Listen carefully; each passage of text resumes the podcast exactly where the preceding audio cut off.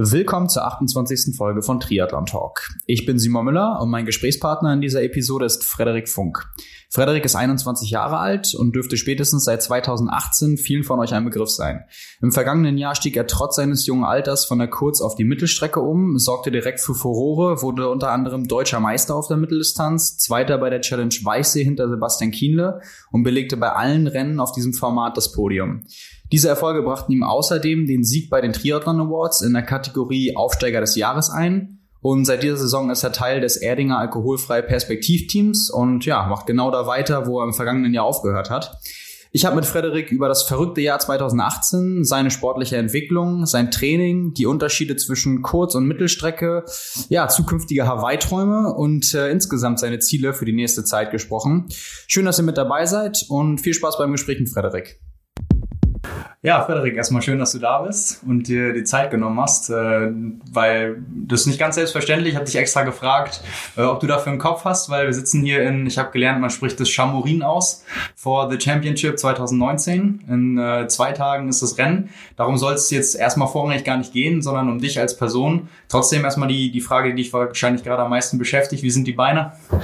Ja, also erstmal ein freundliches Hallo an alle Zuhörer und danke Simon, dass ich hier mit dir sitzen darf. Ist mir eine Ehre. Ähm, ja, also die Beine fühlen sich jetzt von Tag zu Tag besser an. Ich hatte nochmal gut trainiert die letzten Wochen und jetzt ist eben die Taper-Phase und in zwei Tagen steht das Rennen an und dann sind die Beine hoffentlich perfekt. Also eigentlich steht dem Rennen jetzt nichts mehr im Wege.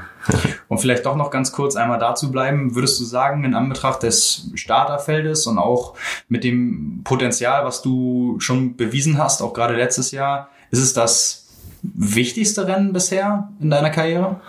Ähm, ja, würde ich auf jeden Fall so unterschreiben. Also ich ähm, habe auf jeden Fall noch nie ähm, ein Rennen in einem so starken, so starken Feld gemacht, abgesehen jetzt äh, vielleicht von der Junioren-WM, wo ich mal gestartet bin. Mhm. Aber für mich persönlich ist das jetzt hier ähm, noch ein bisschen wichtiger, weil ich mir eben mich mich selber eben auf der Mitteldistanz noch wohler fühle und mir selber auch noch äh, mehr Chancen für die Zukunft eben auf diese Distanz ausrechne. Ähm, und deswegen ist es für mich eben äh, ein, sag ich mal, ein großer Test, äh, wie ich im Vergleich zu zu starken Leuten dann am äh, Sonntag bin. Springen wir vielleicht mal ein Jahr zurück oder ein bisschen mehr als ein Jahr. Du hast im Mai 2018 deine erste Mitteldistanz absolviert äh, bei der Challenge Regione. Mhm. Ähm, hättest du damals und vielleicht auch gerade vor deinem ersten Start gedacht, ähm, dass das Jahr so verläuft, wie es verlaufen ist und dass du ein Jahr später oder ein gutes Jahr später hier sitzen würdest mit der Ausgangsposition, ähm, mit dem Startfeld, mit dem vielleicht auch Selbstvertrauen und den Resultaten, die du erzielt hast in den letzten Monaten? Ähm, auf keinen Fall. Also es war, sage ich mal, gar nicht so der Plan. Ähm, der Plan war letztes Jahr vor der Saison. Ich mache ein Mitteldistanzrennen ähm, ganz am Anfang und dann auch ein Mitteldistanzrennen ganz am Ende Saison und dazwischen ist mein Fokus ähm, auf Bundesliga, ähm, Europacups und dann auch Weltcups. Ähm, ja, das hat sich dann alles so ein bisschen geändert. So, ähm, ja, ich habe meine ersten Mitteldistanz. Ähm, ich wollte tatsächlich aufs Podium, habe es nie vorher so wirklich äh, gesagt, ähm, aber ich hatte es ich hab, gesagt. Ich habe es vermutet. Ich ja, weiß nicht, ob du das stimmt, vor, das gelesen hast. Ja, ja das stimmt. Ähm, und ja, genau. Und dann hatte ich natürlich Blut geleckt ähm, und mir dann gedacht, ja, dann starte ich doch hier in Ingolstadt. Ähm, ist ja nicht weit weg, äh, deutsche Meisterschaft und konnte da dann deutsche Meister Elite werden. Und ja, dann hat sich das als quasi so ergeben, dass ich dann auch noch Weichsee gemacht habe und dann also hatte ich quasi mit Sardinien dann vier Mitteldistanzen äh, in der ersten Saison ähm, und ja bei jeder war jeder einzelne war ich auf dem Podium und ja, das hat dann, so habe ich dann quasi meinen Weg auf die Mitteldistanz gefunden. genau, und äh, hat dir letztendlich auch den Titel ähm, Aufsteiger des Jahres eingebracht bei den äh, Triathlon Awards, was du, glaube ich, ähm, damals, wenn ich mich recht erinnere, das war ja im November, Dezember, mhm. ähm, die Trophäe, die du bekommen hast, als eine der wertvollsten eingeschätzt hast, die du bisher bekommen hast. Was war das für ein Gefühl, direkt ähm, nur so wenige Zeit nach diesen Erfolgen ähm, ja dann auch noch die Anerkennung nicht nur von sich selbst oder von den Ergebnislisten, sondern ja, letztendlich ja von der ganzen Szene zu bekommen, weil man muss ja dazu sagen, diese Awards werden ja nicht irgendwie von der Jury ausgewählt, sondern es werden zwar Leute zur Wahl gestellt, ähm, bei den meisten ist aber relativ offensichtlich durch die Ergebnisse, gewählt wird aber von Sportlern, also es ist quasi von Sportler für Sportler und ähm, ja, was war das, was war das für ein Gefühl, als du letztendlich wirklich gewonnen hast, das Ding? Ja, also ähm, ja, wie du schon gesagt hast, genau deswegen ist es mir ist mir diese Trophäe so wertvoll, weil es eben ähm, von den Lesern und Sportlern gewählt wird von der Triathlon-Szene. Ähm, ja, und für mich ist es äh, erstens mal extrem wichtig, ähm, auch ähm, außerhalb von den Erfol äh, abgesehen von Erfolgen ähm, ja sympathisch rüberzukommen, sage ich mal. ähm, ja und ähm, die Erfolge sind halt eben nicht äh, nicht das nicht alles, was ein Profisportler auszeichnet. Ähm, und ja, und es war eben natürlich auch ein super Gefühl, weil äh, man für die ganze harte Arbeit in den äh, ganzen Jahren halt einfach äh, quasi wahrgenommen wird. Das ist halt das Problem an der Kurzdistanz. Ähm, klar, so ein zehnter Platz beim Europacup äh, ist super toll und man freut sich drüber, äh, je nachdem. Ähm, aber klar ist niemanden interessiert, sag ich mal. Ja, wir, wir haben ja. schon drüber gesprochen. Du hast dann gesagt, äh, dann wird man bei der Challenge Weißsee Zweiter hinter Sebastian Kienle. Ja. Und äh, schon ist das Ganze nicht nur national, sondern auch irgendwie international so. Dass, äh, ich glaube, damals haben wir darüber gesprochen, wie viel mehr Follower irgendwie bei Instagram innerhalb von irgendwie wenigen Tagen, weil diese Aufmerksamkeit bei diesen Rennen einfach auch international so groß ist. Also ja. hast du die Wahrnehmung, ähm, war, war, das, war das vorher ein Thema für dich? Oder äh, also auch dieser Kampf nicht nur um Wahrnehmung, sondern gleichbedeutend damit Sponsorengelder, einfach eine langfristige Zukunft im Sport. Ähm, war das auch so eine ursprüngliche Überlegung von dir, auf die Mitteldistanz zu gehen? Oder war das eigentlich nur dieses, sportlich liegt mir das vielleicht besser und deswegen probiere ich das mal aus? Ähm, nee, also ich würde nicht sagen, dass das jetzt äh, einer der Gründe war, dass ich dann auf äh, die Mitteldistanz gegangen bin. Es war dann doch nur das äh, rein sportliche. Ähm, einfach weil ähm, ich, würde ich mal sagen, eine Stärke beim Radfahren habe mhm. und die ich bei den Drafting-Rennen äh, so nie, nie richtig ausspielen kann. Ähm, und ja, das ist eben bei so Non-Drafting-Rennen auch Kurzdistanz, ähm, eben Frankfurt City Triathlon, Rot City Triathlon, ähm, da natürlich einen Vorteil und äh, da macht es macht natürlich mehr Spaß, dann irgendwie in den ersten drei ins Ziel, mhm. Ziel zu laufen, als dann irgendwie als 15. oder so und ja, das war eigentlich so der Hauptgrund. War das bei den Ergebnissen so, bei aller Freude, die du natürlich hattest, bei den einzelnen Rennen und auch jetzt zum Beispiel bei, den, bei der Trophäe, bei den Triathlon Awards, äh, verspürst du da trotzdem eine gewisse Art von Druck oder hast du da Druck verspürt, dass einfach so dieses, hey, man, man kennt deinen Namen, man weiß, ähm, was du auf Lager hast und gerade in Anbetracht deines Alters, muss man vielleicht nochmal sagen, bist du noch 21 oder schon 22? 21 noch. Ja. Genau, 97er Jahrgang, ähm, dementsprechend weiß halt auch jeder, wenn du jetzt schon das schaffst, äh, in einem ersten Jahr auf der Mitteldistanz oder halt so wie es letztes Jahr war, ähm, bei vier Rennen auf dem Podium zu landen, dann äh, malen sich einige Leute sicherlich gleich aus, äh, dass gerade auch Richtung Langdistanz du einer der nächsten Athleten sein könntest, der aus Deutschland da sicherlich auch mal Wörtchen mitreden kann, wenn es um Hawaii geht und all solche, all solche Geschichten spielen da ja mit rein, gerade auch wenn, äh, wenn sich das so, so andeutet langfristig. Spielt das eine Rolle für dich, der, der Druck, der damit vielleicht aufgebaut wird, oder bist du da einfach, perlt das noch ziemlich an dir ab? Also, ähm, wenn so die Leute denken, so dass ich so die äh, Zukunft des Triathlon Deutschlands bin, auch Richtung Ironman Hawaii und bla bla, äh, dann ist es für mich kein Druck, sondern eine wahnsinnige Motivation auf jeden Fall im Training, die ich so jeden Tag mitnehme und äh, und klar, ich, ich sage mal, das ist ein großes Ziel auf jeden Fall, ein Ziel und ein Traum. Ähm, ja, aber ähm, Druck äh, verspüre ich da jetzt auf jeden Fall noch nicht. Ähm, Druck kommt vielleicht hinzu, eben weil ich diesen ganzen Sport und so jetzt eben als äh, Profi jetzt nicht mehr für mich alleine mache, auch für meine Sponsoren und Partner ähm, und meine ganzen Unterstützer, Trainer, Freundinnen, bla bla. Ähm, und ja, aber wenn dann irgendwann zu viel Druck in mir aufkommt, dann erinnere ich, erinnere ich mich selber auch mal dran, dass ich ja, ich bin 21, ich muss, muss mir eigentlich noch keinen Druck aufbauen. Ich habe noch jede Menge Zeit und ähm, klar und äh, theoretisch kann es ja alles auch wieder nach hinten losgehen. Ich meine, jetzt gerade läuft's gut, aber es dann kann sein, dass eine Verletzung kommt und dann ist alles wieder vorbei. Also äh, ja, ich will jetzt nicht äh, zu weit äh, über den Boden schweben. Ich äh, will auf jeden Fall ähm, einerseits keinen Druck machen, andererseits nehme ich die Motivation mit und ähm, dabei, aber natürlich immer auf dem Boden bleiben. Ja, wir haben, wir haben schon mal drüber gesprochen. Ich erinnere mich, das müsste 2014, 2015 oder 2016 gewesen sein, bei einem Interview von dir zusammen mit deinem Vater bei Triathlon-Szene. Da wurdest du gefragt, was du am 21.07.2020 machst. Damals war das noch ein Thema, dass du dann gesagt hast, ja, eventuell ähm, bin ich dann in Tokio und ähm, das wäre jedenfalls ein langfristiges Ziel. Mhm. Ähm, davon bist du, wie wir ja gerade schon besprochen haben, abgekommen mit der Zeit, gerade auch ähm, durch das vergangene Jahr. Ähm, würdest du äh, sagen, dass es trotzdem immer noch ein Anreiz gewesen wäre, trotz allem. Also ähm, ich gehe mal davon aus, du hast es hauptsächlich gemacht, auch weil du gesehen hast, es gibt andere, bei denen es wahrscheinlicher ist, dass sie es mhm. nach Tokio schaffen. Und war das dann so eine Richtung Richtung Notlösung? Oder ähm, sagst du jetzt eigentlich, ja, es hätte kaum besser kommen können? Ähm, ja, ich meine, also ich bin klar, 2016 bin ich äh, deutsche Meister der Junioren geworden in meinem letzten Juniorenjahr und äh, konnte dann auch zur WM fahren. Aber ähm, ich habe eigentlich auf der Kurzdistanz schon immer gemerkt, dass, äh, dass mir da immer noch, immer noch so ein bisschen was fehlt nach vorne, ähm, gerade beim Schwimmen. Äh, ich habe selten die erste Gruppe irgendwie erreicht.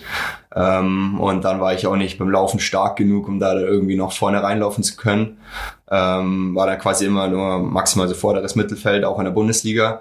Ähm, und ich weiß nicht, Kurzdistanz, ähm, dann kann man es irgendwie auch nicht so leichte Arbeiten, sage ich mal. Ich meine, die Schnelligkeit geht in der Alter eher verloren. Mhm. Ähm, ich will jetzt nicht sagen, dass ich äh, schon alt bin und meine Schnelligkeit ver verloren habe oder verlieren werde. ähm, Nee, also ich werde auf, auf jeden Fall weiterhin noch äh, Bundesliga machen die nächsten Jahre und ähm, dann werde ich auch immer schauen, wie ich äh, da im Vergleich zu den anderen bin und äh, vielleicht, ich denke, dass selbst da werde ich mich noch weiterentwickeln. Ähm, und dann werde ich auch sicher mal wieder den ein oder anderen ähm, Europacup und dann vielleicht auch Weltcup machen und ähm, klar, falls dann irgendwann äh, sich herausstellt, oh, es geht doch, doch noch einiges auf der Kurzdistanz, dann kann auch sein, kann es auch sein, dass ich den Fokus dann wieder darauf verlege, weil ähm, klar, ich meine, Olympia ist ein Traum eines jeden. Ähm, äh, ich sag mal so, ähm, Ironman Hawaii ist für mich auf jeden Fall deutlich wahrscheinlicher. Ähm, aber ich möchte Olympia jetzt auf keinen Fall komplett abschreiben. Ja, und 2020 gut klappt es auf jeden Fall nicht mehr. Ähm, und was die Zukunft bringt, das kann ich nicht sagen, ja. Das ist mein Wort. Ja. Springen wir vielleicht mal noch ein bisschen weiter zurück, äh, nämlich, ja, das kannst du mir dann beantworten, wann so der äh, Zeitpunkt in deinem Leben war, dass du entschlossen oder dich dazu entschlossen hast, ähm, Triathlon als Leistungssport zu betreiben. Weil ich schon von dir weiß, ich habe ja auch mal ein Porträt schon über dich geschrieben, ja. äh, von daher aber natürlich für alle, die deine Geschichte noch nicht so kennen, ähm, das, es gab da ein paar Umwege in deiner Laufbahn. Ja, genau. Also äh, mein äh, großer Traum wäre ja ganz früher noch Fußballprofi. äh, Gibt auch so ein ähm, kleines Interview ähm, im Rahmen von meiner äh, wo meine Eltern eine Challenge Rot teilgenommen haben, äh, wo meine kleine Schwester und ich äh, interviewt werden. Ich weiß gar nicht, wie alt ich da war, wahrscheinlich sechs oder sieben, ja. irgendwie sowas. Ähm, ich dann gefragt werde, was ich später mal werden will und ich sag äh, Fußballprofi beim ersten FC Nürnberg. Mit einem Nürnberg-Trikot Ja, genau. Sehr, sehr, sehr sehenswert. Mit einem Nürnberg-Trikot an äh, und bei der deutschen Nationalmannschaft. ähm, ja, und äh, den Weg bin ich dann auch als kleines Kind gegangen. Also ich meine, ich habe Fußball gespielt, äh, wie wahrscheinlich 90 Prozent ja. der Jungs in Deutschland. ähm, und äh, ja, dadurch, dass meine Mutter eben äh, bei unserem Heim, äh, Heimatverein äh, äh, Schwimmcoach gemacht hat, ähm, und meine beiden Eltern eben Triathlon gemacht haben, bin ich auch einmal die Woche da ins Wasser gesprungen, habe Kraulen gelernt, ähm, hatte da natürlich auch Spaß dabei und äh, auch Kumpels. Ähm, und dann 2000 2011 bin ich dann, oder Ende 2010 bin ich dann mit ziemlich geringen äh, Trainingsaufwand, äh, habe ich es geschafft, in den Bayern-Kader zu kommen. Und äh, das hat mich so motiviert, dass ich da dann gesagt habe, okay, jetzt äh, höre ich auf mit Fußball und äh, mache nur noch Triathlon. Und ja, und dann so langsam über die Jahre dann auch den Trainingsumfang gesteigert. haben dir das, äh, also deine Eltern haben ja beide sehr erfolgreich Triathlon gemacht oder machen auch noch erfolgreich ja. Triathlon. Ähm, wurde dir das schon immer so ein bisschen nahegelegt, dass du wahrscheinlich da auch relativ großes Potenzial hättest? Oder war das so, ach, du willst Fußball spielen, dann, dann mach mal? Ähm, ja, also meine Eltern haben jetzt nie vorgeschrieben, äh, dass ich jetzt Triathlon machen muss. Es war eigentlich komplett meine Entscheidung. Ich meine, klar ist, äh, ich kann sagen, es kommt von meinen Eltern aus, weil dadurch habe ich eben den Triathlon-Sport kennengelernt. Mhm. Äh, die haben mich natürlich ähm, oft äh, dann irgendwie zum Radfahren mitgenommen irgendwie und ähm, einfach nur, die wollten einfach nur, dass ich mich bewege. Das war das Wichtigste. Ähm, und aber die Liebe zum Triathlon habe ich da mehr oder weniger selber dann entdeckt. Würdest du trotzdem sagen, du hast davon profitiert, dass du aus der sportlichen Sicht aus so einem familiären Umfeld kommst? Ich denke schon, weil ähm, ich denke, es ist schon von Vorteil, wenn man so eben so als kleines Kind dann schon kraulen lernt. Hm. Ähm, das hätte ich äh, sonst wahrscheinlich nicht und dann würde ich mich jetzt auf jeden Fall schwerer tun. Ähm, deswegen ist es auf jeden Fall so ein äh, Grundstein für meine Karriere. Ist das jetzt auch immer noch so, dass du mal hier und da nach irgendwie Tipps oder Ratschlägen fragst oder bist du mittlerweile in der Position, äh, dass du der Meinung bist, du hast die da überholt, was Fliss angeht? Ähm, doch, auf jeden Fall. Also mein Vater ist, denke ich mal, immer noch mein äh, größter Berater, ähm, vor allem in Sachen Radfahren und Aerodynamik, was ja jetzt äh, doch eine wichtige Rolle spielt. Oder auch ähm, letztes Jahr ähm, als ich eben auf die, als ich meine erste Mitteldistanz gemacht habe, ich meine äh, Ernährung und so, das äh, klar, das muss man selber immer experimentieren, aber mein, meine Eltern haben das halt schon über 20 Jahre gemacht und dann ja. wäre ich ja blöd, wenn ich sie nicht um Rat fragen würde. Ja, richtig. Ähm, also klar, das da, äh, die werden immer mir zur Seite stehen, wenn ich irgendwelche Fragen habe. ich, ich glaube tatsächlich auch, wenn ich mich nicht täusche, bist du nicht letztes Jahr noch auf einem alten Rad von deinem Vater? Ja, gefahren? genau, das stimmt auch, ja.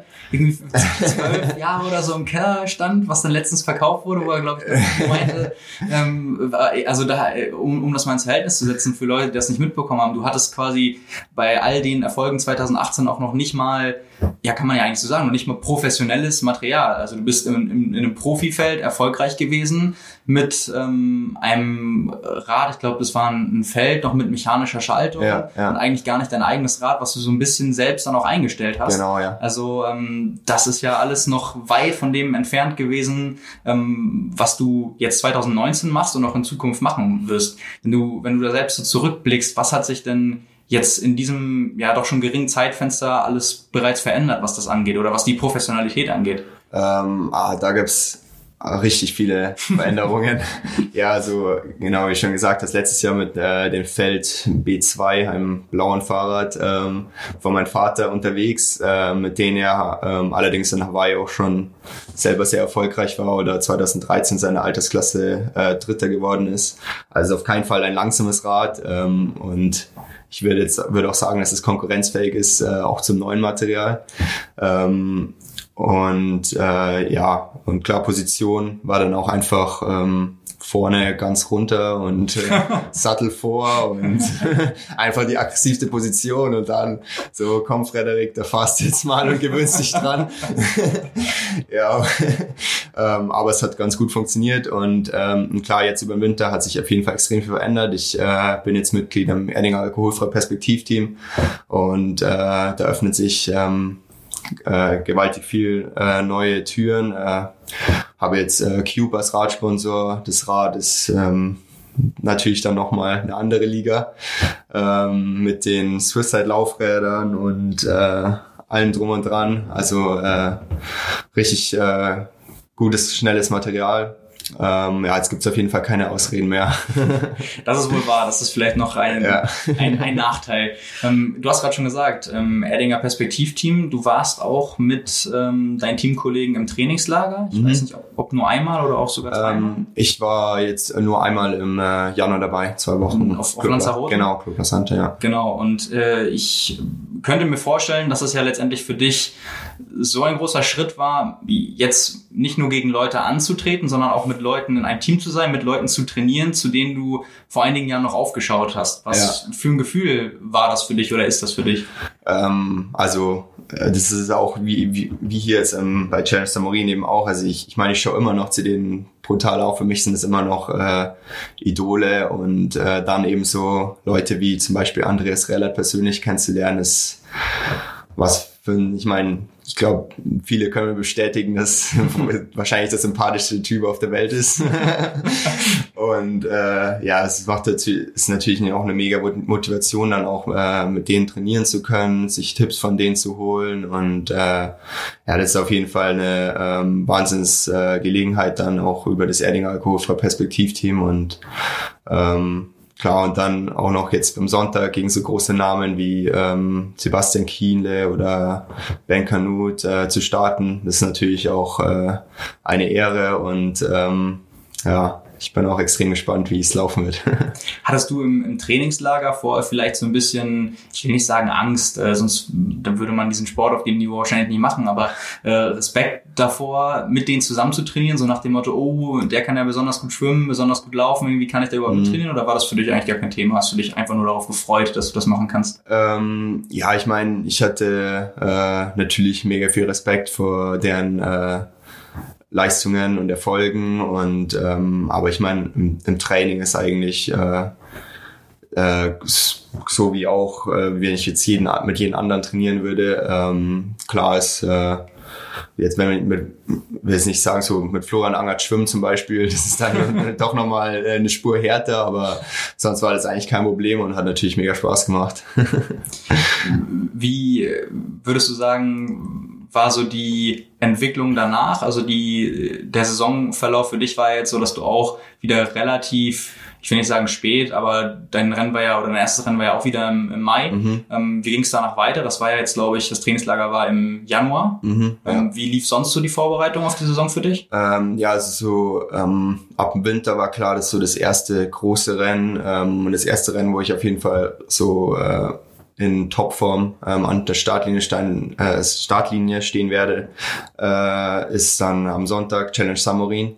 Das heißt, alles war erstmal auf das rein ausgelegt. Ähm, das heißt, im Winter ähm, ging es insgesamt sogar in vier Trainingslager. Ich war dann nach ähm, Lanzarote dann im Februar noch äh, vier Wochen auf Spanien im Trainingslager, habe dort nochmal ordentlich Kilometer gesammelt und mein erstes Rennen war dann am, erst, äh, am 5. Mai ähm, Challenge Regione. Ja ähm, was, da, was da quasi so eine Generalprobe für Challenge Samorin war, ähm, die auch äh, ganz ordentlich verlief, sag ich mal. Genau, du bist wieder Dritter geworden. Ja, ähm, ja erzähl mal so ein bisschen, wie war das, das Rennen für dich oder wie schätzt du deine Leistung da ein? Ähm, also es war auf jeden Fall äh, deutlich besser als im Vorjahr, auch wenn ich jetzt wieder nur Dritter geworden bin. Ich bin, habe es geschafft beim Schwimmen, ähm, am Molinari und äh, Ceccarelli dran zu bleiben.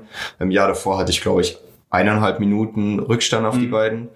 Äh, deswegen war das schon mal ähm, erfolgreich. Und dann beim, äh, äh, beim Radfahren ähm, war es eigentlich auch kein Problem, im Flachen und im Bergaufstücken dran zu bleiben. Aber bergab äh, sind die beiden äh, technisch so brutal gefahren, dass ich da immer jedes Mal so eben so ein paar Sekunden verloren habe. Und in der ersten Runde konnte ich das Loch noch zufahren. In der zweiten Runde habe ich mir gedacht, okay, jetzt äh, will ich nicht mehr ähm, bis zur Wechselzone Harakiri äh, fahren und bin dann mein eigenes Rennen zu Ende gefahren, habe dann eben noch so äh, zwei Minuten verloren. Ähm, ja, und das Laufen war dann eigentlich auch ähm, relativ solide.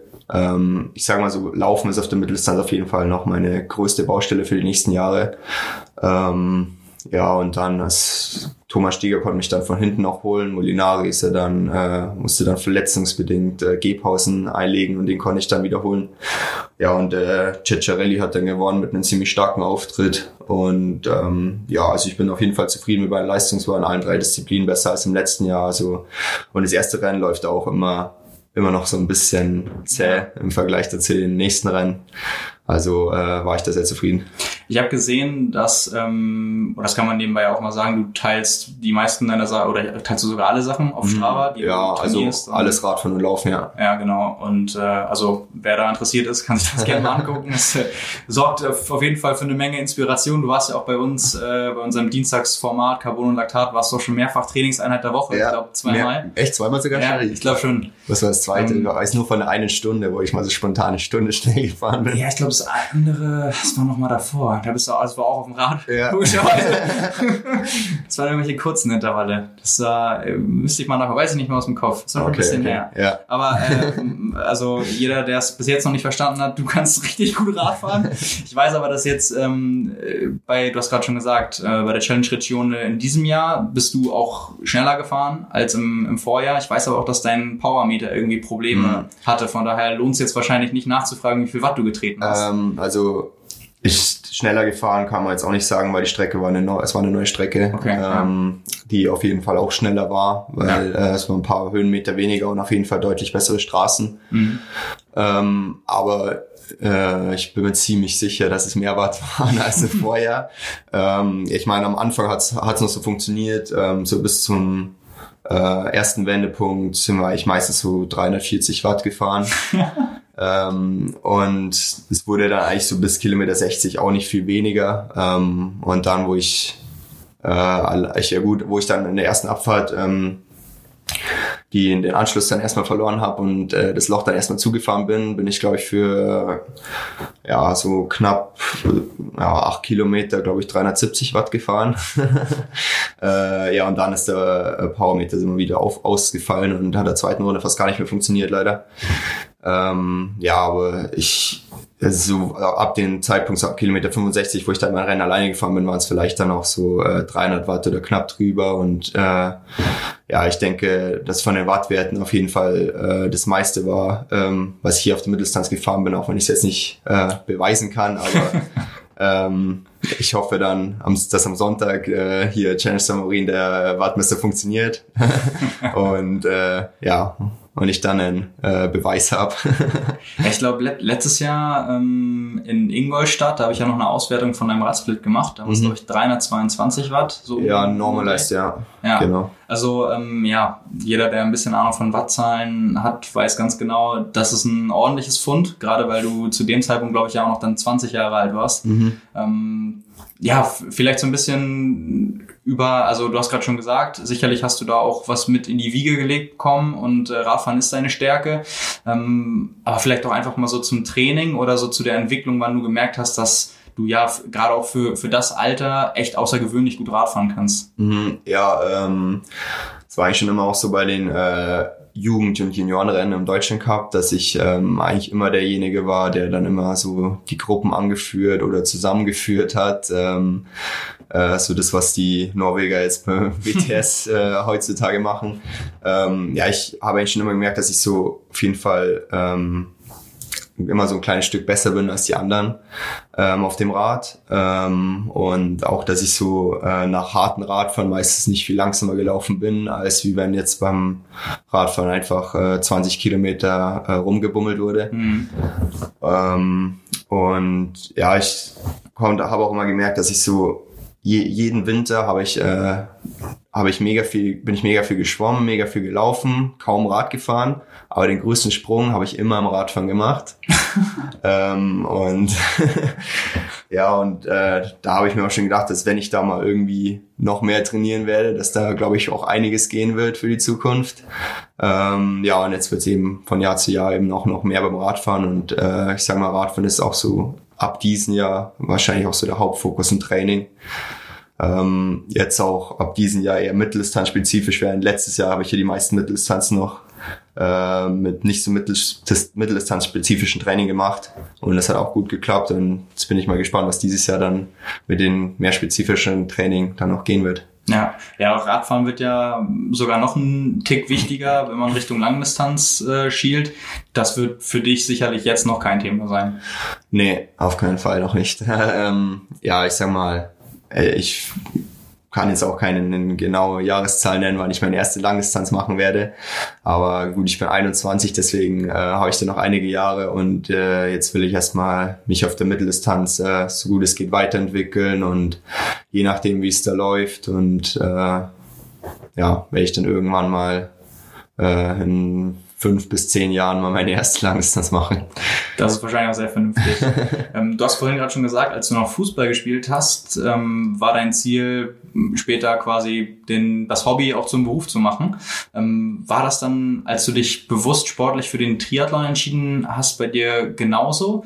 Und wenn nicht, wann war so der Punkt ähm, in deiner Karriere, an dem du gemerkt hast, okay, ähm, ich kann das schon nicht nur nebenbei irgendwie machen, sondern ich kann damit vielleicht sogar Geld verdienen oder ich mache das auf jeden Fall ähm, erstmal als hauptsächlich mein Lebensinhalt? Hm, ja, also ähm, ich habe eigentlich nie jetzt mit äh, Triathlon, abgesehen vielleicht von ein paar kleinen Preisgeldern, Geld verdient. Äh, jetzt bis zu diesem Jahr. Es ist eigentlich das erste Jahr, wo ich mal so ein bisschen Geld verdiene. Äh, deswegen war mir eigentlich nie klar, ähm, dass ich theoretisch von Triathlon leben könnte. Ähm, und äh, auch für mich und besonders für meine Eltern ist es natürlich äh, wichtig, dass ich auch ein zweites Standbein habe. Deswegen werde ich auf jeden Fall nebenbei studieren, weil es im Sport ja auch immer nach hinten losgehen kann. Ähm, und man ja in der Regel auch kein äh, fixes Einkommen hat, da die Sponsoren immer abspringen können. Ähm, und äh, ja, also ich war natürlich immer ein Traum vom äh, Sport leben zu können. Ähm, und jeden Tag das äh, machen zu können, was worauf man Bock hat. Ähm, und ja, und jetzt denk, bin ich auf jeden Fall zuversichtlich, dass sich das auch, äh, dass sich dieser Traum erfüllen kann. Ja. Du hast ja lang ähm, Kurzdistanz betrieben mit dem Ziel, das so gut machen zu können wie nur möglich. Nun gibt es ja zwei oder einen, einen ganz großen grundsätzlichen Unterschied zwischen Kurzdistanz und jetzt Mitteldistanz. Ähm, du bist keinem Verband unterlegen insofern, dass du dich nicht für irgendwas qualifizieren musst. Du hast keine Rennen, die zur Auswahl stehen, ähm, wo du mit anderen konkurrieren musst. Du kannst deinen Rennkalender selbst gestalten, frei und ähm, auch niemand trifft da für dich Entscheidungen. Ähm, würdest du sagen, das ist ähm, eine Erleichterung, als du das so ein bisschen aufbrechen konntest und du nun eigentlich so ähm, federführend bist, was das angeht? Ähm, ja, also ich meine, also selbst als ich noch Kurzdistanz gemacht habe, ich eigentlich auch mein, konnte ich eigentlich auch meinen Rennkalender, sage ich mal, frei wählen. Ich meine, man kann selber wählen, was für Europacups macht. Und klar, gut, die Qualifikationsrennen ist dann äh, wieder was anderes. Ähm, aber ich denke, dass ähm, es eigentlich äh, kein großer Unterschied ist, außer dass man eben nicht mehr durch diesen, durch irgendwelchen Qualifikationsstress äh, muss, um äh, sich für irgendwelche Meisterschaften zu qualifizieren, um dann irgendwie wahrgenommen zu werden oder äh, irgendwelche Punkte zu sammeln, um auf irgendwelche Startlisten zu kommen. Ähm, ja, das ist auf jeden Fall äh, deutlich angenehmer. Ist dir das nicht auch sogar irgendwann mal passiert, dass du beim Leistungstest irgendwie krank warst oder so und dann da was verpasst hast und über Umwege ähm, erstmal keinen keinen Platz bekommen hast oder so? Oder ähm, ja, es war ja mal, ähm, in dem einen Jahr war, glaube ich, äh, Europacup und Weltcup Quali im Leistungstest. Ähm, da habe ich dann äh, nur die Europacup in, äh, Quali in Anführungsstrichen geschafft. Ähm, ja, und ich wollte, ich finde, es ist immer so ein der größte Unterschied zwischen Europacup und Weltcup ist äh, meiner Meinung nach das Radfahren. Das wäre eigentlich genau ähm, der Unterschied, der mir zugute kommen würde, aber ich hatte eben äh, nie die Möglichkeit, ähm, in der Weltcup-Szene zu starten, weil ich mich, weil ich äh, eben über diese Europacups nie die Quali geschafft habe, äh, weil es da meistens immer eine Laufentscheidung ist und mhm. ich dann eben nicht gut genug für diese ähm, für die Quali lauf und es war mir dann auch nicht wert, dann nach Afrika zu fliegen und irgendwelche Afrika-Cups ja. zu machen und dafür eben alles selber zu zahlen. Ähm, und ja, deswegen sage ich mal, kann ich da jetzt nie mein äh, Potenzial auf der höheren Ebene zeigen. Ja, du als, als starker Radfahrer fällst du ja eigentlich genau in das Raster von den Athleten, die ähm, den dieses Verfahren des Leistungstests von 800 Meter Schwimmen und 5000 Meter Laufen eigentlich gar nicht entgegenkommt, weil in ja. dem Test das, das Radfahren eigentlich ja, ja quasi keine Rolle spielt. Wie sehr hat dich das damals schon geärgert, weil mal davon ausgehen, dass du der stärkste Radfahrer bei oder im ganzen Team bist und halt nicht die Chance bekommst, das in den Rennen zeigen zu können, in denen es vielleicht aber auch mal drauf ankommen würde. Ähm, war das damals schon so eine oder warst du frustriert, als du das realisiert hast? Ja, ich meine, äh, frustriert nicht. Ich meine, man, man kann selber nicht viel machen ähm, und äh, zu sehr wollte ich mich dann auch nicht äh, drüber beschweren. Ähm, deswegen kann man halt dann, äh, muss man halt eben den Weg gehen, den äh, der Verband dann eben vorschreibt, um sich zu qualifizieren. Ähm, klar, dieser Test ist natürlich ähm, einerseits äh, fragwürdig, aber jetzt ist sowieso ähm, alles ein bisschen entschärft und der Test zählt nicht mehr so viel, wie es mal ähm, in dem Jahr nach äh, den Olympischen Spielen in Rio dann mal, ähm, mhm. wo sich alles verändert hat. Ähm, ja, genau. Und ja, jetzt ist glaube ich eh nur noch so, dass klar, es gibt noch so Weltcup-Quali, glaube ich, für die äh, Top 3 oder Top 5, bin mir nicht ganz sicher. Ähm, ja, aber man ist jetzt auch nicht, äh, man verliert nichts, wenn man bei dem Test äh, eben nicht startet oder äh, nicht so gut ist. Und sonst ist der Test natürlich eigentlich eine ganz äh, gute Idee, um dann schon mal zu checken, wie die Form ist im Vergleich zu den anderen im deutschen Team. Ja, ja, außer halt für die Athleten, die noch die oder die so jung sind, dass sie da noch gar nicht reingekommen sind. Ja, ja. Ähm, aber äh, findest du, weil der Test, auch wenn die Gewichtung jetzt anders, es bleibt ja bestehen, man hätte irgendeinen Weg finden oder man müsste irgendeinen Weg finden, um auch das Radfahren zu testen? Mm, ja, ich denke schon. Ich meine, es ist auf jeden Fall besser. Ähm, es wäre allein schon besser, äh, das Schwimmen und Laufen am Stück zu testen, weil das doch schon mal komplett was anderes ist, wie wenn man nach dem Schwimmen äh, drei, vier Stunden Pause hat und dann laut zum Laufen geht. Ähm, und dann klar, Triathlon ist eigentlich das Beste, was man mal irgendwie eine Quali ausschreiben sollte.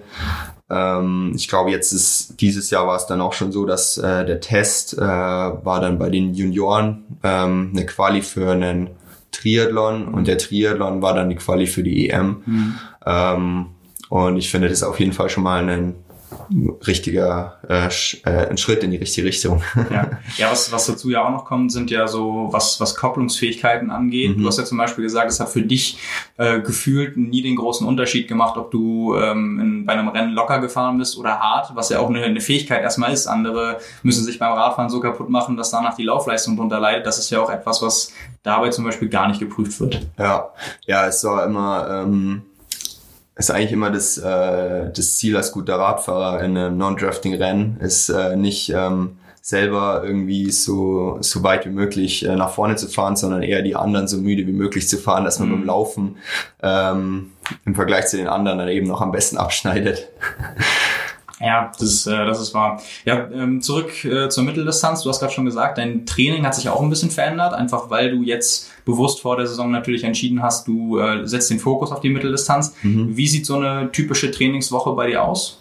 Ähm, in Kilometern und Stunden jetzt? Oder? Ja, so von der, von der Strukturierung. Ja, also Schwimmen ist eigentlich seit Jahren komplett gleich, weil ich das eben auch mit der Gruppe trainiere, wo auch die meisten äh, Junioren und U23 eben nur Kurzdistanz trainieren. Und ich denke, da, da muss man auch nicht viel verändern für die Mitteldistanz. Ich meine, es sind nur 400 Meter mehr als jetzt mhm. hier eine olympische Distanz. Ähm, da schwimme ich ungefähr so ja, im, im Schnitt, sage ich mal, 20 Kilometer, in so guten Trainingswochen so 25 Kilometer äh, beim Radfahren. Ähm, es ist jetzt deutlich mehr geworden dieses Jahr. Ähm, da hat sich vor allem äh, verändert, dass die Intervalle halt auch länger geworden sind.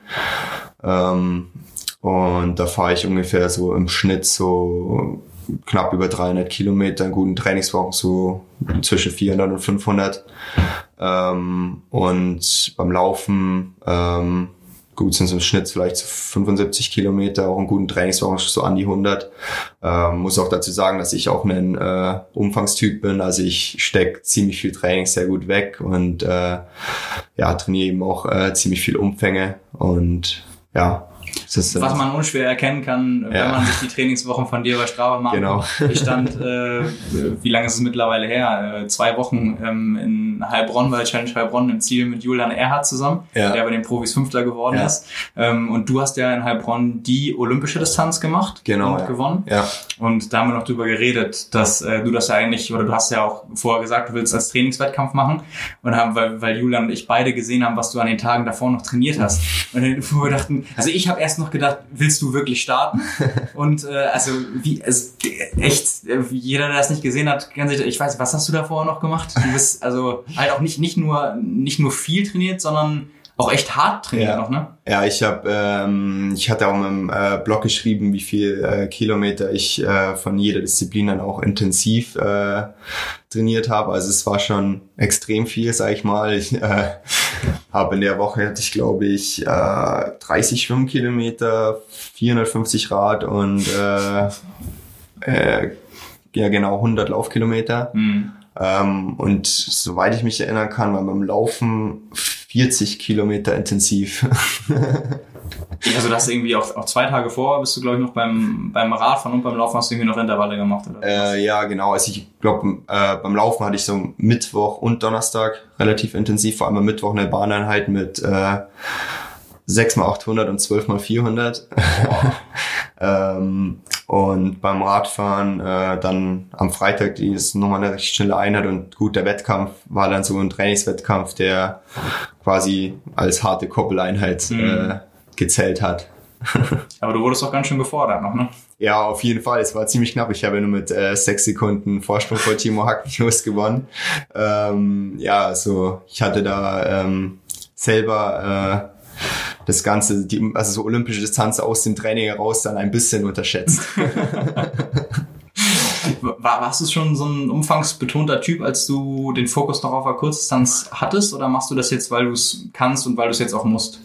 Ähm, auf jeden Fall. Also ich würde sagen, dass ich schon immer ähm, relativ viel Umfang trainiert habe ähm, und es mir auch immer relativ viel äh, gebracht hat.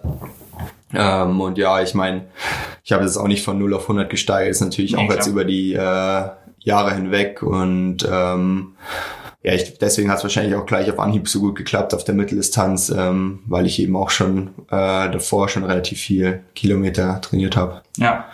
Lieblingseinheiten in allen Disziplinen? Ähm, Schwimmen, äh, würde ich sagen, so äh, GR2-Intervalle mit Pedals. das ist jetzt relativ neu, weil wir einen neuen Schwimmcoach haben. Davor sind wir eigentlich nie mit großen Pedals geschwommen, sondern nur mit den Fingerpedals. Und äh, Gut, als äh, da ich jetzt Longo bin, äh, muss ich natürlich jetzt auch große, große Pedalschirme.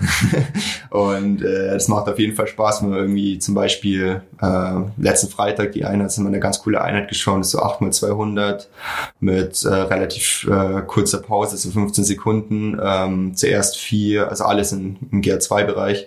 Zuerst vier Stück äh, ohne Pedals und dann noch vier Stück mit Pedals. Es ist hart, aber macht auch richtig Bock beim Radfahren mh, mm, zu dreimal 20 Minuten Intervalle. Ähm, so ein äh, Halbdistanz Race Pace. Das macht auf jeden Fall Spaß, weil die ersten zwei eigentlich noch nicht wehtun. das dritte dafür umso mehr. Ja, genau.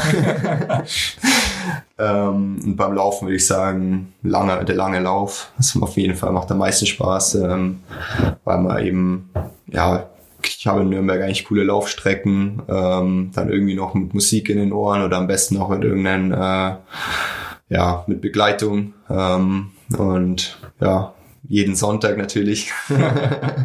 Ein Klassiker. Ja. ja, ich würde sagen, das sind so meine Lieblingseinheiten.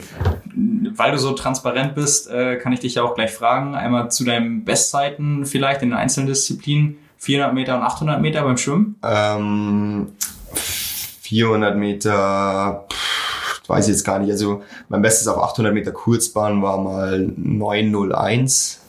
Ähm, auf Langbahn äh, habe ich es noch nicht geschafft, unter 920 zu schwimmen. Hatte ich aber auch noch nie so einen richtig guten 800 Meter Test. Also ich glaube, da hatte ich mal so ein 922 oder so war da mein Bestes. Ähm, und aber ich denke, dass ich jetzt im Moment äh, schneller schwimmen könnte ähm, beim Radfahren oder FDP beim Radfahren? FD, äh, FDP, ähm, ja, ich bin ja die einmal, wo ich diese Stunde ja. Äh, mal so spontan im Training mal eine Stunde geknallt bin, äh, hatte ich, äh, glaube ich, 352 Watt oder so. Und es war jetzt noch nicht komplett am Limit. Also ich würde mal sagen, so 360 äh, mit Rennrad, ja. äh, mit Zeitfahrrad äh, schafft man es dann meistens nicht ganz so. Ja. ja. Laufen 10 Kilometer, 5000 Meter? Äh, 5000 Meter hatte ich letztes Jahr auf der äh, Bahn mal eine 15, 17. Das war aber auch die dritte Trainingseinheit an dem Tag. Du bist aber auch einmal schnell 3000. Genau, 3000 Meter. Das war auch die dritte Trainingseinheit an dem Tag. Äh, am Abend äh, so ein Bahnwettkampf äh, hatte ich eine 8,39. Das war ganz ordentlich. Ja, das ähm, ist echt ganz ordentlich. Und beim ja, auf 10 Kilometer Straße ähm, war so eine ähm, 31 hoch, aber ich denke, dass ich dabei äh, auch im ausgeruhten Zustand auch nochmal schneller laufen kann. Ja, ja, deine 3000 Meter bestätigen ja, dass ja. du Kurzdistanz vielleicht noch nicht mal äh, nicht ganz abschreiben solltest. Ja, ich, ähm, ich meine auch, dass ich jetzt auch noch mit auch eben äh, hauptsächlich mit den ganzen Kurzdistanzlern in der Gruppe trainiere, ähm, werde ich da auf jeden Fall auch um Sachen Speed äh, nochmal deutlich gefordert. Ja, ja, auf jeden Fall. Du bist ja auch da, also wo du in Nürnberg trainierst, das ist ja auch der Olympiastützpunkt. Ne? Genau, seit äh, diesem Jahr äh, Bundesstützpunkt, ja. Ja, genau, für, für Triathlon. Genau. Wie groß ist da die Trainingsgruppe von euch? Ähm, inzwischen ziemlich groß. Also ich bin ja ähm, vor ja, äh, Ende 2017 oder 2016. Ende 2016, glaube ich, bin ich schon hingezogen. Äh, oder nee, nee, genau ah, jetzt weiß ich gar nicht mehr. Nee, Ende 2017 war's. Ja. Äh, davor war ich noch ein Jahr in Saarbrücken. Ähm, und äh, ja, ist jetzt inzwischen äh, schon ziemlich gewachsen. Ich glaube, es sind schon 25 Athleten oder so. Mhm. Ähm, ich bin aber äh, mit äh, Johnny Zipp und Sophia Salla einer der ältesten dort. ähm, und ja, es macht auf jeden Fall Bock, da äh, mit den äh, ganzen Junioren äh, dort zu trainieren und ist auch interessant, deren Entwicklung äh, zu verfolgen. Von der Trainingsplanung, wer macht jetzt sein Training und wie passt das so mit der Gruppendynamik zusammen? Ähm, ja, also äh, Roland Knoll immer noch, seitdem ich Triathlon mache, ist das mein äh, Coach und äh, ja gut, jetzt im Schwimmen haben wir jetzt einen äh, neuen Coach, Steffen Bibo. Ähm, ja, kenne ja. ich auch. ähm, ja, und es passt auf jeden Fall gut. Ich meine, es äh, klar, ich mache jetzt schon hier und da ähm, mehr oder was anderes und auch ähm, auf jeden Fall ziemlich viel alleine. Ähm, aber es passt auf jeden Fall. Ich meine, Schwimmen ist keine Frage und äh, sonst äh, Laufen passt eigentlich auch immer. Wir haben immer so Dienstag, Donnerstag ähm, unsere Einheiten, die wir dann zusammen machen und äh, ja, es passt auf jeden Fall gut auch mit der Gruppe. Werde ich auch, also ich mache auf jeden Fall viel mit der Gruppe. Wie wird's jetzt äh, dieses Jahr noch für dich weitergehen? Ähm, jetzt nach Samorin ähm, mache ich äh, Stadtriel in Erding am äh, 23. Juni, glaube ich, und eine Woche später eine Challenge Weißsee, was für mich persönlich auch relativ wichtig ist. Ähm, und im Juli steht dann äh, Challenge Prag an und eine Woche später dann äh, die Deutsche Meisterschaft Sprintdistanz, äh, Elite und Bundesliga in Berlin. Bin ich auch mal gespannt, was da dann äh, dieses Jahr auf der Sprintdistanz gehen wird. das ist dann dein erstes Rennen dieses Jahr auf der Sprintdistanz? Ähm, Eventuell werde ich davor noch äh, Bundes das Bundesliga-Rennen in Tübingen auch starten. Ähm, aber ja, entweder das erste oder das zweite. ja. Ähm, man hört es gerade schon an deiner Saisonplanung und auch äh, die Resultate aus dem letzten Jahr haben es ja gezeigt, du machst viele Challenge-Rennen. Mhm. Ähm, da gibt es am Ende des Jahres auch eine, eine Wertung, wo nochmal Preisgeld ausgeschüttet wird. Das ist natürlich relativ äh, attraktiv dann wahrscheinlich für viele, die so vier, fünf Rennen machen. Ich glaube, fünf kann man maximal in die Wertung mit reinnehmen. Ich glaube, äh, sechs sogar und äh, ein oder zwei davon können Langdistanzrennen sein. Okay, ja. ja. Ähm, trotzdem für dich vielleicht ein Thema ähm, Ironman 73 im Hinblick auf eine WM-Quali? Ähm, ja, also ich äh, plane dieses Jahr ähm, gegen Ende der Saison ein Ironman 73 zu machen, ähm, um mich dann für nächstes Jahr zu qualifizieren. Also äh, 2020 ist auf jeden Fall ein Ziel, äh, die 73 WM in Taupo, Neuseeland. Ähm, dieses Jahr jetzt noch nicht. Ähm, ja. Deswegen ist das hier Challenge Samorin ist jetzt so mein Saisonhöhepunkt und wichtiges, wichtigstes Rennen der Saison. Ähm, genau, und dann nächstes Jahr auch mal, oder also Ende dieses Jahr mal 73er ähm, und dann nächstes Jahr die WM, hoffentlich. Wenn alle in Nizza oder nach Hawaii-Vorbereitung sind. Genau. ja, ich meine, jetzt ist ja die, mit dem neuen Quali-System ja ähm, nur der qualifiziert sich ja nur der Erste.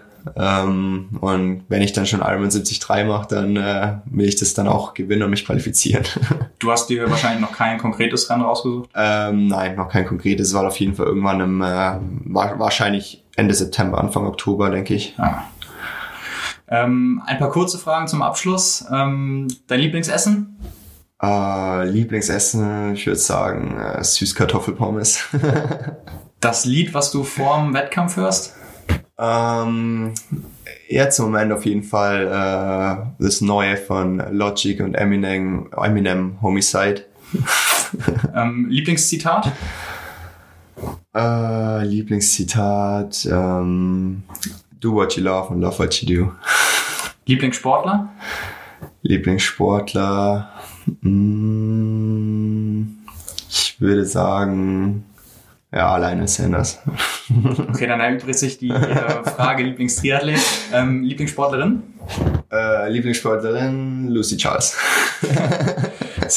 so ein Triathlet bist du. ähm, du könntest mit jemandem frühstücken, den es äh, entweder gibt oder mit jemandem aus der Vergangenheit. Wer wäre das? Boah, das ist eine schwierige Frage. Hm. Hm. Schwierig, schwierig, schwierig. Hm, vielleicht kann ich fast nicht schon wieder ein Triathlet sagen, oder? Nein, komm, nimm wen anders. Kann doch ein Sportler sein. Hm. Boah. Fällt mir jetzt auch an, fast, fast nicht mehr ein.